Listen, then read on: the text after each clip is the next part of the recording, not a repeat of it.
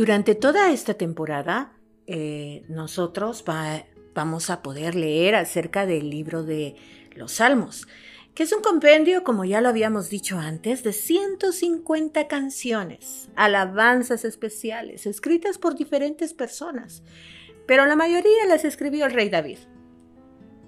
Pero cada uno de los salmos nos enseñan cosas distintas. Por más que digan, es que hay muchos que se parecen unos con otros, pero hay cosas muy diferentes entre uno y otro. Sí se pueden parecer, pero no son iguales. Veamos una meditación acerca del Salmo 1 que leímos hace unos días atrás. El Salmo 1, en el versículo 1 y 2, dice, Dios bendice a quienes no siguen malos consejos ni andan en malas compañías, ni se juntan con los que se burlan de Dios. Dios bendice a quienes aman su palabra y alegres la estudian día y noche. Diariamente libramos una verdadera batalla contra las tentaciones y éstas intentan alejarnos del área que nosotros vivimos como la seguridad de Dios.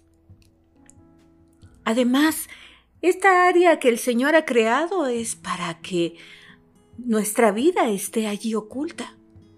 Todas estas batallas intentan destruir nuestra salud emocional. Pero, ¿qué hacer para escapar de las tentaciones? En el Salmo 1 hay una información valiosa en cuanto a esto. En primer lugar, nosotros debemos hacer algo muy importante.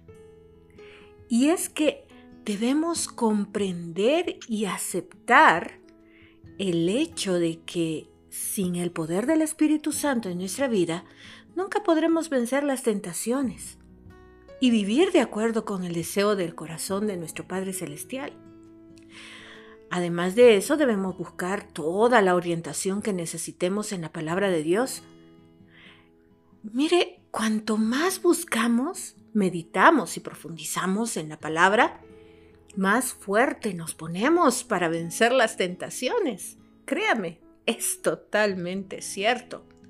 Por otro lado, cuanto menos vigilantes estemos, o sea, cuanto menos nos acerquemos al Señor o nos olvidemos siquiera de leer su palabra un día, más le permitimos al pecado que se meta en nuestras acciones y más nos alejamos de aquello que nos enseña la palabra de Dios.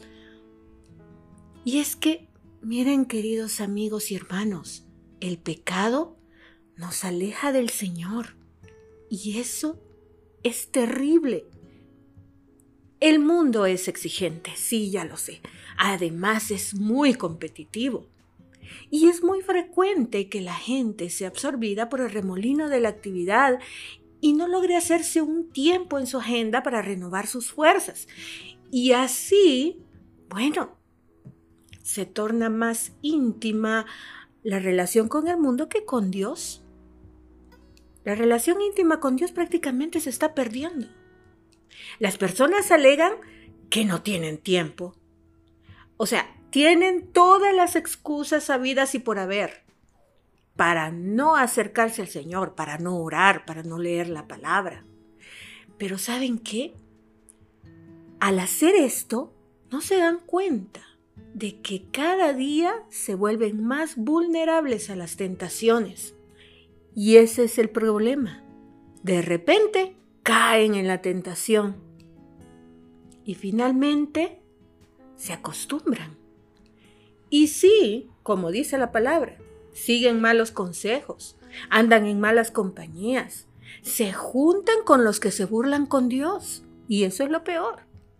La palabra de Dios debe ser prioridad en la vida de un cristiano. Solo con ello se puede realinear nuestra visión del mundo con la perspectiva divina. No nos podemos conformar a este siglo. Con las oposiciones del mundo que nos alejan del Señor, usted no puede estar conectado por ninguna manera. La única manera de caminar firmemente en santidad con la vida cristiana, en dirección a la eternidad con Dios, es renovando nuestra mente a través de la meditación en su palabra. ¿Qué le parece eso? Muy importante, ¿no es cierto? Quiero que busquen en Romanos 12, versículo 1 al 2.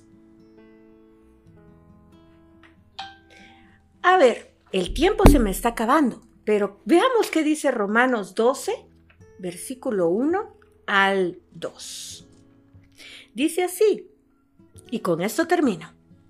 Así que hermanos, os ruego por las misericordias de Dios que presentéis vuestros cuerpos en sacrificio vivo, santo, agradable a Dios, que es vuestro culto racional.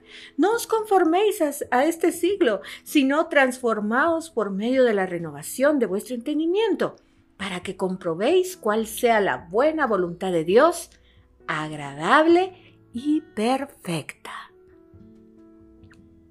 La palabra es clara. No te alejes de Él. Sigue. Anímate. Permite que el Espíritu Santo toque tu vida y haga un cambio verdadero en tu interior. Esta meditación es hasta el día de hoy, pero recuérdese, seguimos leyendo los libros de los Salmos. Muchas bendiciones.